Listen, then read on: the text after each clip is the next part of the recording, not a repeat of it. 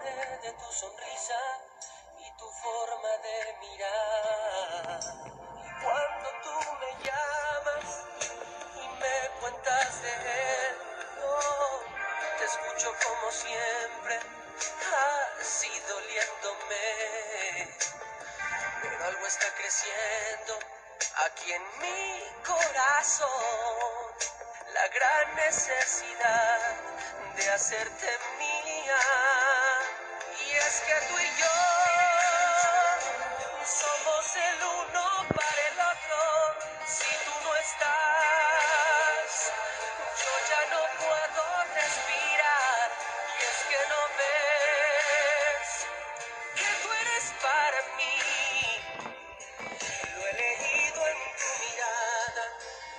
Está escrito así aquí en mi corazón. Hola, bendiciones.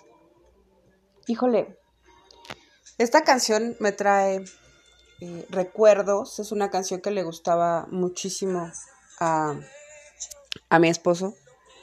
Y él fue quien tenía un disco precisamente de Ernesto D'Alessio, donde pues escuché ahí varias canciones que a él le gustaban. Supongo que pues le traían algunos recuerdos. Pero bueno, eh, como saben, mi nombre es Lorena Moreno. Hay algo muy importante dentro de la restauración matrimonial. Buscas un amor, buscas un amor.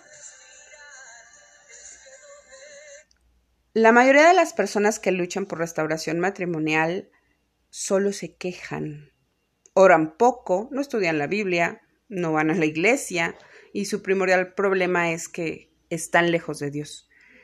En Juan 15:5 eh, la palabra establece, yo soy la vid, vosotros los sarmientos, el que permanece en mí y yo en él, ese da mucho fruto, porque separados de mí nada podéis hacer. Si nunca has honrado al Padre como debería de ser, a veces todos siendo cristianos nos hemos alejado de la iglesia. Comentan por ahí. bueno, pero en verdad, eh, si te alejaste de Dios, si nunca has estado cerca, si viviste una vida en el mundo sin la guía de Dios, eh, comprende. Leer la Biblia sí da soluciones. ¿Y cómo? dirán muchos. Bueno, normalmente existe adulterio en el 99.9% de los matrimonios. Proverbios 5.3 dice, porque los labios de la extraña destilan miel y su lengua es más suave que el aceite. Hombres y mujeres, aun siendo cristianos, abren puertas al demonio a través del adulterio. Estas personas no honran a Dios ni son sus hijos, porque en Juan 8:44 dice, vosotros sois de vuestro padre el diablo, cuyos deseos queréis cumplir. Desde el principio, éste ha sido un asesino y no se mantiene en la verdad, porque no hay verdad en él. Cuando miente, expresa su propia naturaleza, porque es un mentiroso. Él es el padre de la mentira. Los pródigos, llámese hacia los cónyuges que se van de casa o que están lejos de Dios, dicho así por la parábola del hijo pródigo, pues se alejan de Dios y después regresan a Él. Están en una etapa de me voy al mundo a vivir mi vida sin importar el dolor de Dios o en este caso de la familia, de su cónyuge y sus hijos. Lucas 15, 11 al 32. Me levantaré e iré a mi padre, y le diré, Padre, he pecado contra el cielo y contra ti. Yo no soy digno de ser llamado tu hijo. Hazme como a uno de tus jornaleros. Y levantándose vino a su padre, y cuando aún estaban lejos, lo vio su padre, y fue movido a misericordia. Y corrió y se echó sobre su cuello y lo besó. Muchos no aceptan el adulterio, otros gritan a los cuatro vientos dando a entender que es su vida y que tienen derecho a ser felices, pero en lo espiritual solo están cometiendo un pecado, principalmente en contra de Dios y después en contra de su pareja y de su propio cuerpo. Ellos, los pródigos, están secuestrados espiritualmente porque hay demonios dentro y fuera de ellos que les aconsejan. Están ciegos espiritualmente hasta que ellos mismos decidan salir y alejarse de la vida de pecado. Comprendan, hay momentos que los demonios solo permiten actuar a través de ellos, de estos cónyuges pródigos, y otras veces ellos están, los pródigos, en su cuerpo. La cuestión es que ni ellos mismos saben que tienen demonios. Mm, no porque ayunes, ores por el cuerpo entero de tu cónyuge, porque pues hay páginas donde oran por eh, la pareja, empezando desde la cabeza y recorriendo el cuerpo hasta los pies, pues creen que serán liberados demoníacamente. Lo que pasa es que esto es trabajo únicamente del Espíritu Santo. No debes orar por el regreso de tu cónyuge a casa. Pero ¿cómo así? Si es el caso de que él esté fuera del lugar o ella, esto es idolatría. El orar por que regrese es idolatría. Entonces, te preguntarás, ¿qué tienes que hacer? Orar por dos cosas. Número uno, que tu cónyuge llegue a los pies de Cristo solo cuando ellos reconocen necesitar de Dios, habrá aceptación de pecado y arrepentimiento. Número dos, que Dios guarde su vida. Orar aunque no parezca que los cónyuges son constantemente atacados de manera demoníaca con pensamientos suicidas y pues a pesar de su aparente, entre comillas, felicidad mundana, pues ellos no son felices. Sin Dios, pregúntenselo ustedes mismos, sin Dios, ¿quién puede ser feliz? Lean Proverbios capítulo 5, considerar estas palabras para ambos sexos. Hay una llamada de atención para el hijo, no dudo que Dios hable a sus hijos pródigos con advertencias a fin de actuar con sabiduría. Normalmente los hijos en casa enferman. Hablan de los encantos de la mujer extraña, pero también del peligro de la muerte, su fin amargo como el ajenjo, con caminos inestables. Comenta sobre la bendición de la pareja en el hogar. Cuidado, cuidado con tener sexo con el pródigo, aunque esté fuera de casa o aún dentro de casa si está en adulterio. Primera de Corintios 16, 6. ¿O no sabéis que el que se une con una prostituta en un cuerpo con ella es? Si los cónyuges adulteran, son una sola carne con quien adulteran y por consecuencia traerán consigo demonios que transferirán a la pareja. No, Dios no cuida a la pareja de este adulterio. Es como si tú a sabiendas del pecado lo aplaudieras, diciendo, es que es mi esposo o esposa. Y peor aún, si quedara embarazada la esposa, habrá enfermedad en el bebé, si no físicamente, al menos espiritualmente. Prevención. Hay una excelente película que habla de este secuestro. Se llama El corazón del hombre. Busquen la página Diseño Original escriban por interno y con mucho gusto, este, pues les decimos dónde este, localizarla, comprarla. Bueno. Mientras esperas el tiempo donde tu cónyuge abre su corazón a Dios, debes orar y estudiar la Biblia, congregarte en una iglesia donde impartan sana doctrina, primordialmente donde se hable del reino de Dios, no de la prosperidad. Ojo con eso.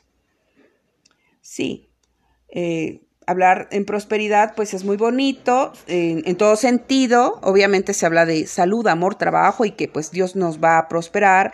Este, ojo, con aquellas iglesias que quieren tu diezmo a como de lugar, no de esas que hablan del liderazgo posicional en un lugar, sino que eh, las que te hablan del amor de Dios, donde sí se manifiesta el amor de Dios en las personas que dirigen y primordialmente quieran formar discípulos para ir a discipular a otra gente y para hablar y extender el reino de Dios.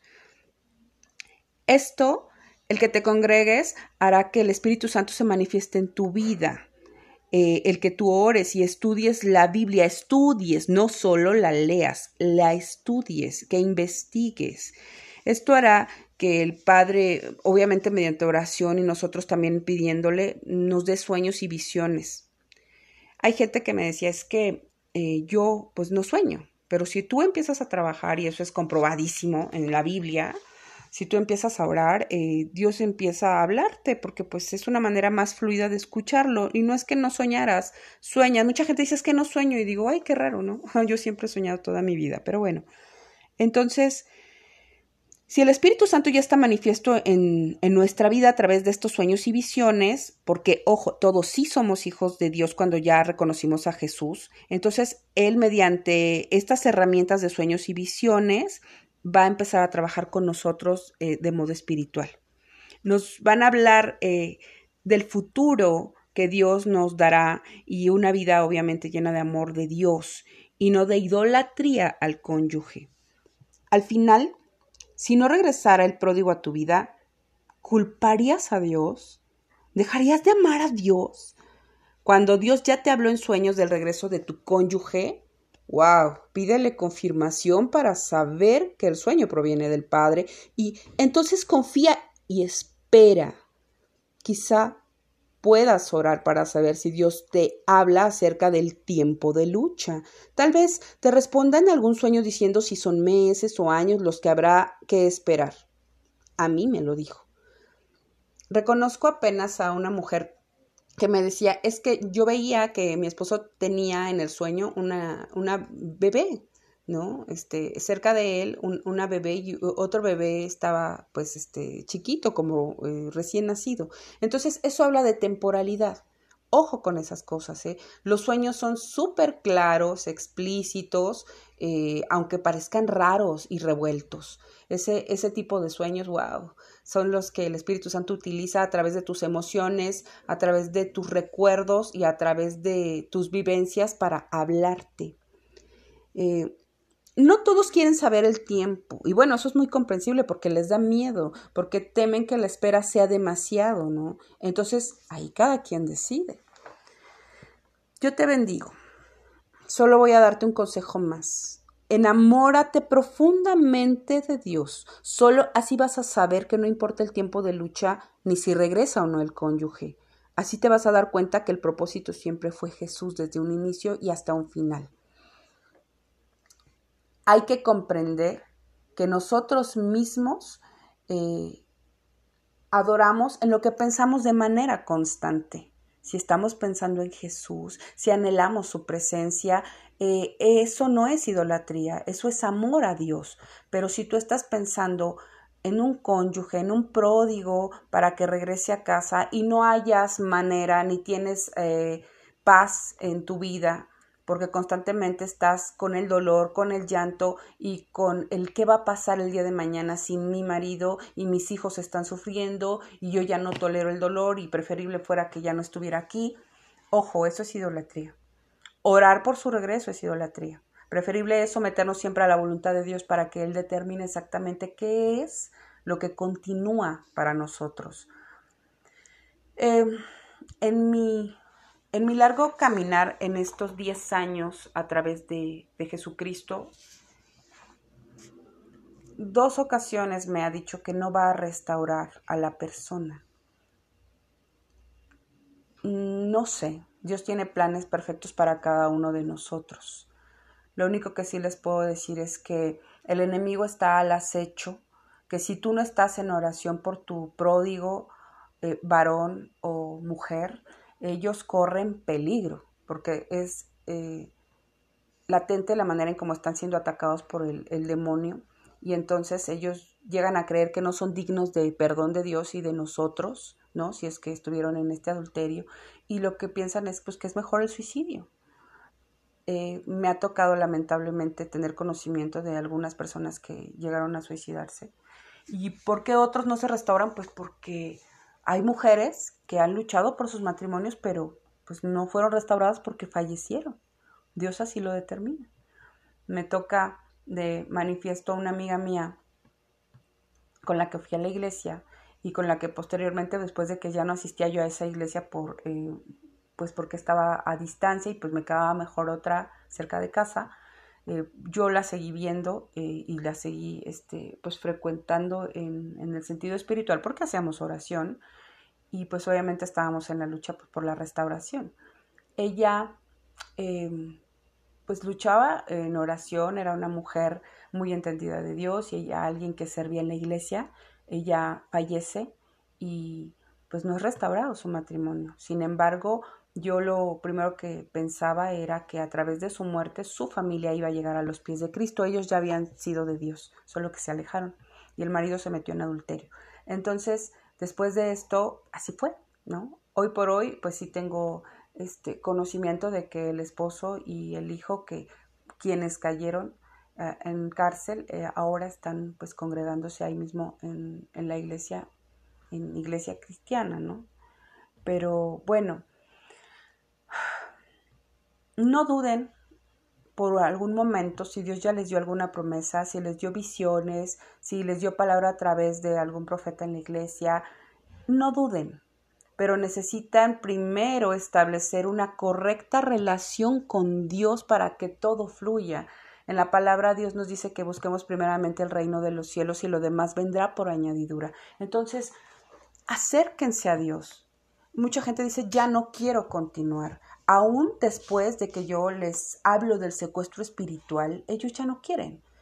Ellos a veces dicen es que la circunstancia me rebasa, es demasiada, ¿no? El estarlo viendo como es feliz con la amante, con el amante, eso me duele, me afecta.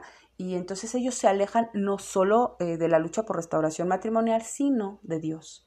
Y esto es pues un error grave, porque toda la vida vamos a necesitar del Padre, con marido o sin marido pues bendiciones.